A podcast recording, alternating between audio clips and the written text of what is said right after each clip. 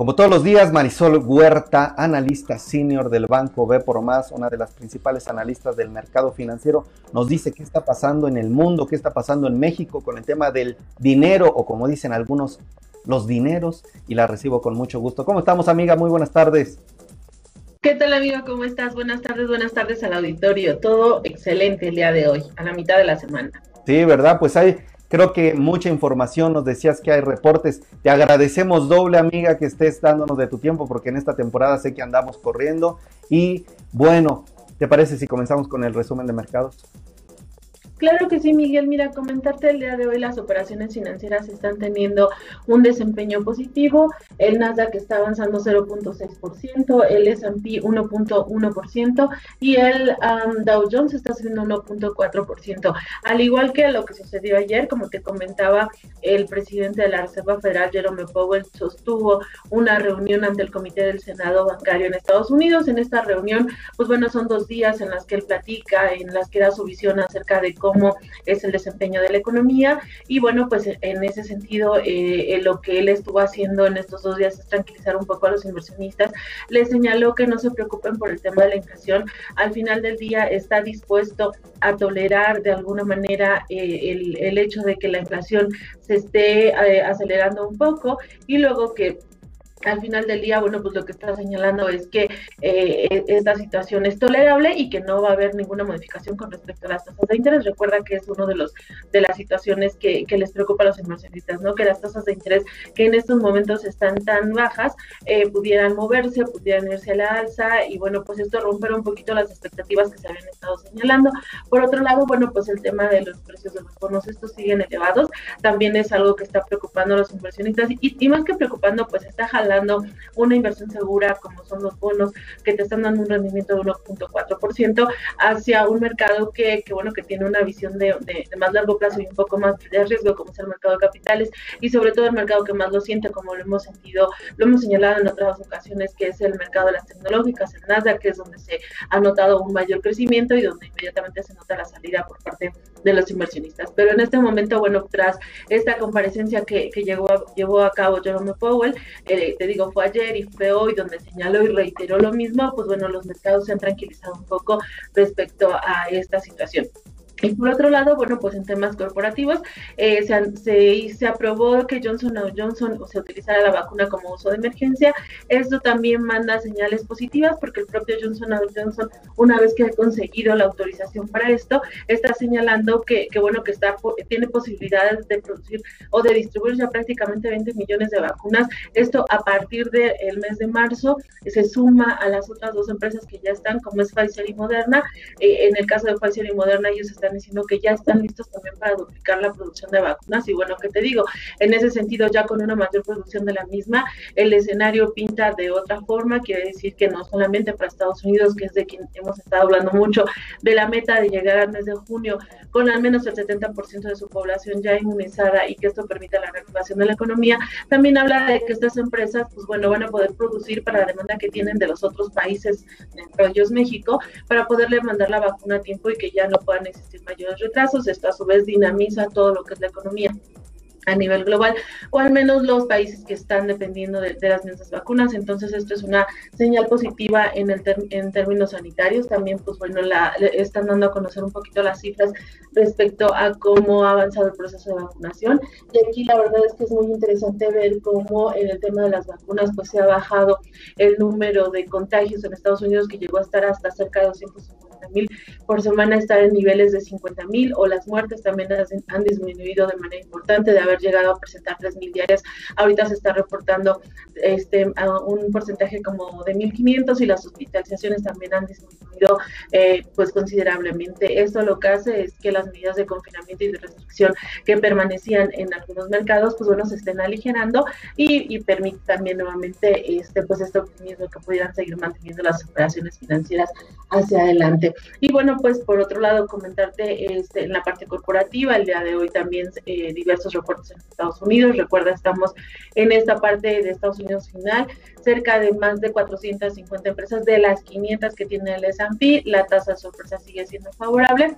Y bueno, pues hoy, por ejemplo, Lowe's, que es una de las principales empresas de comercio, señaló que las cifras fueron mejor a lo que se estaba esperando y mandó una visión también positiva respecto al escenario que ve para el resto del año. Y al respecto, la Cámara de la Federación Nacional Minorista en Estados Unidos también eh, dio a conocer su perspectiva, en donde está señalando que, bueno, en el 2020 las ventas eh, le cayeron, las físicas le cayeron 6.5% y las ventas en línea crecieron 22%. La compañía está esperando una perspectiva muchísimo mejor y obviamente lo está ligando al proceso de vacunación, diciendo que en la medida que, se, que, que el consumidor retorne sus actividades normales, pues las ventas del sector comercial en Estados Unidos van a reportar y bueno, pues eso también es favorable.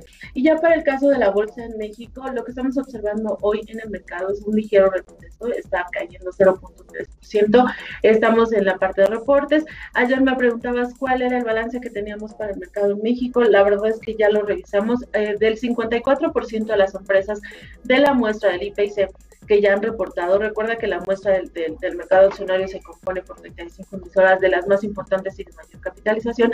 De ese 54%, la sorpresa ha sido favorable. La verdad es que ahí también tenemos datos eh, bastante buenos con respecto a esto.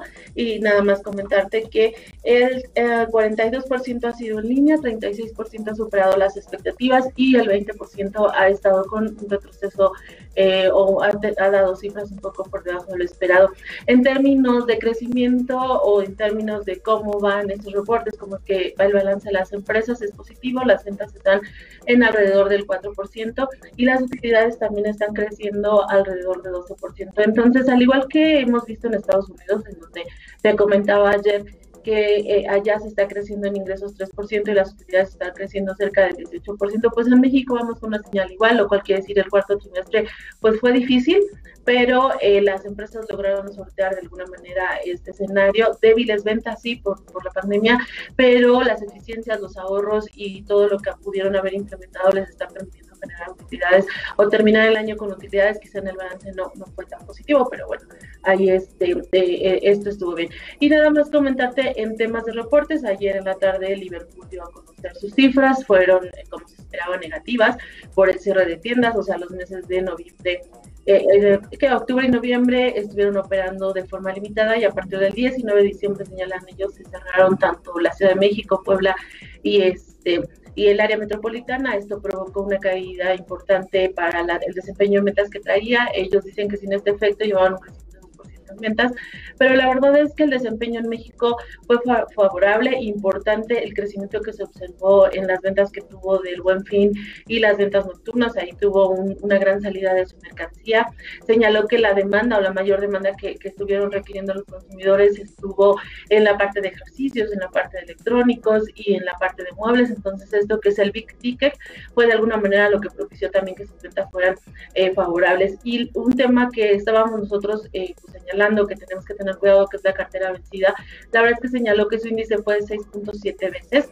Esto es relevante ya que en el trimestre anterior la cartera vencida se le había ido a un nivel de 9.3 y ahora pues logró una disminución, los programas de pago, el ponerse en contacto con, con los consumidores acerca de cómo poder ayudarlos a negociar, a la compañía le ayudó bastante. Y bueno, ya finalmente para este año está anunciando inversiones por 7 millones la compañía está señalando que una parte importante va a ser eh, para la remodelación de sus unidades, espera abrir nuevas nueve suburbias y bueno, también los directivos están explicando que depende mucho el avance de, del negocio pues con el tema de, la vacuna en México, ¿no? Y eso sería lo más relevante en las operaciones financieras, Miguel.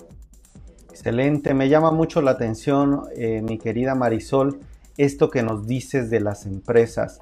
Eh, están teniendo así lo apunté, resultados pues positivos, al final nos dices el balance es positivo, unas ventas aumento de 4% en utilidades, perdón, ventas un crecimiento de 4% y utilidades crecen 12% y al igual que Estados Unidos nos dices fue difícil, pero de alguna manera eh, superaron estas expectativas, ¿verdad? Eh, ¿Ves que esto es bueno para la economía de México? Una, que un analista como tú nos diga, bueno, los resultados de las empresas, de las más grandes, pues se mantienen. ¿Qué, qué nos diría para nosotros como personas? ¿Cómo ves cómo esto impacta a la, a la economía? Pues mira, traíamos un escenario después de haber observado un segundo y un tercer trimestre bastante malo para las empresas con caídas en ventas y en la parte de utilidades. Eh, eh, bueno, pues espera, esperar o de alguna manera te pones pesimista, pesimista y crees que el año va a cerrar mal. El hecho de que las empresas hayan logrado o en el balance estas importantes compañías de México hayan tenido un buen desempeño, obviamente depende del sector en el que estás. Recuerda que en esta muestra pues tenemos, o sea, compañías de todo, desde las empresas de autoservicio las que tienen que ver con telecomunicaciones, las empresas industriales, las de construcción, los aeropuertos. Entonces, bueno, aquí es el consolidado, no perdamos de vista, porque si nos vamos a cómo les fue al, grupo aeroportuario, pues definitivamente ahí están, mal, o los números van a ser negativos, pero en el balance quiere decir que qué bueno que el consumidor y que la economía este, se mejoró paulatinamente eh, y bueno, pues acá las perspectivas que se tienen para, para lo que es este año también podrían ser ligeramente mejores, avalan un poquito la expectativa que se hizo de, de que México va a crecer cerca de 3.5% este año y que puede haber recuperación de empleos, es decir, hay, hay un entorno negativo que, que podríamos estar señalando que, que algunas compañías podrían estarte diciendo, pues ahorita ya les está pegando los despidos, hay gente que está resintiendo en el bolsillo la, la, debilidad económica, pero bueno, el hecho de que las empresas sigan invirtiendo quiere decir que este, esta situación de inicio de año se puede mejorar hacia el cierre de año y pues que debería de mantenerlos más tranquilos eh, por pues este temor, ¿no? Esta confianza del consumidor debería de mejorarse un poco y conforme esto vaya avanzando, pues que sea una mejora eh, para todos, es decir, que, que, se recupere el empleo y tal como se dice, va a ser un primer semestre difícil y para la segunda parte del año encontrar una recuperación. Entonces, eso es lo que la lectura que tendríamos, ¿no? Acerca de lo que han estado reportando del cierre de año, que no fue tan feo como lo, lo estábamos previendo y que para este año las expectativas positivas podrían confirmarse porque las señales van en ese camino. Perfecto, pues permíteme hacer una aclaración, Marisol, más bien un comentario como para todavía aterrizar más esto. La información que nos está dando amigos que nos están viendo, veo que eh, nos saluda Mariela, Alma Flores, Gaby Medina, Gaby Romero, Daniel Acuso, gracias a todos los que están por aquí, también veía eh, a Marco Antonio Vázquez. Bueno, ¿por qué es importante antes de que se me vaya Marisol?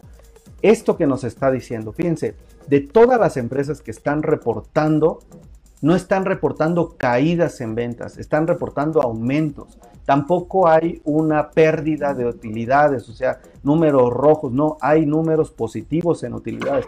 Esto, como periodistas, esto en el mercado ayuda mucho para comprender qué está pasando en el mercado. Esto da una buena señal, nos dice Marisol, porque al final es una forma de decir, oigan, pues cómo le está yendo a las empresas más grandes que son públicas, que están en la bolsa, le está yendo no tan mal. Digamos, en estos escenarios tan complicados, tan difíciles que a veces vemos, eh, pues que nos atemorizan y que decimos, ¿cómo nos va a ir? Las empresas van a quebrar, vemos algunos quiebres, algunos, pues Marisol nos está diciendo aquí que esto da una buena señal, sobre todo para lo que viene hacia adelante. Mi querida Marisol Huerta, analista senior del Banco B por Más, muchísimas gracias amiga por estar aquí con nosotros y pues hablar de estos temas tan importantes. No, hombre, muchísimas gracias a ustedes y seguimos informando. Esta semana es la última para las empresas en México, prácticamente el noventa y tantos por ciento va a terminar y cualquier cosa pues se los estaremos comentando. Muchas gracias, buen día amiga.